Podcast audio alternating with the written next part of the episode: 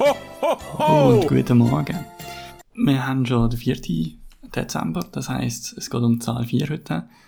Wenn man Zahl 4 denkt, kommt mir ähm, auch wieder eine Leaves- und Sens-Geschichte in den Sinn. Ähm, wird wahrscheinlich die letzte Leaves-Sens-Geschichte sein. Ich werde euch nicht mehr ewig in den Ohren hängen mit diesen zwei Teams.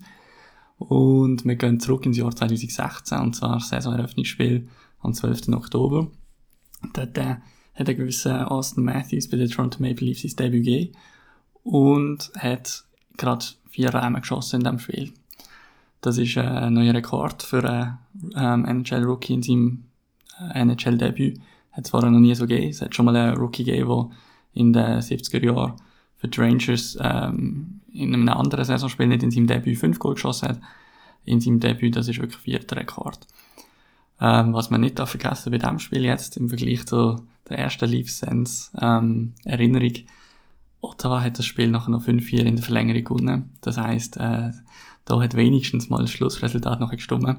Jetzt, wenn man dort so ein bisschen das Boxscore-Sheet anschaut, das ist wirklich auch nochmal so ein bisschen, bei Toronto sind es eigentlich immer noch die gleichen, die Punkte machen, abgesehen vielleicht von irgendwie einem Assist von Jake Gardner und einem Zach Hyman.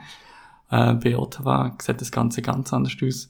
Also dort hat es keinen einzigen Spieler, der einen Punkt gemacht hat, der jetzt immer noch bei dieser Mannschaft ist.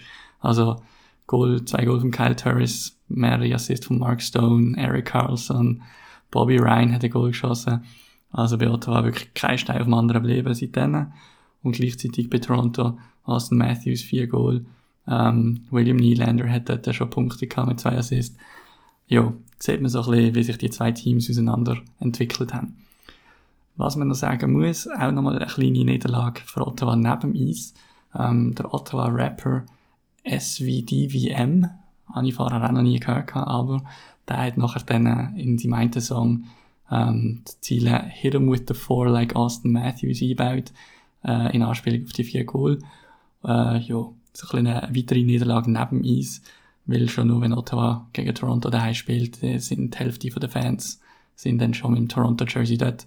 Das heißt, nicht einmal die eigenen Musiker ähm, stehen da hinter der Mannschaft.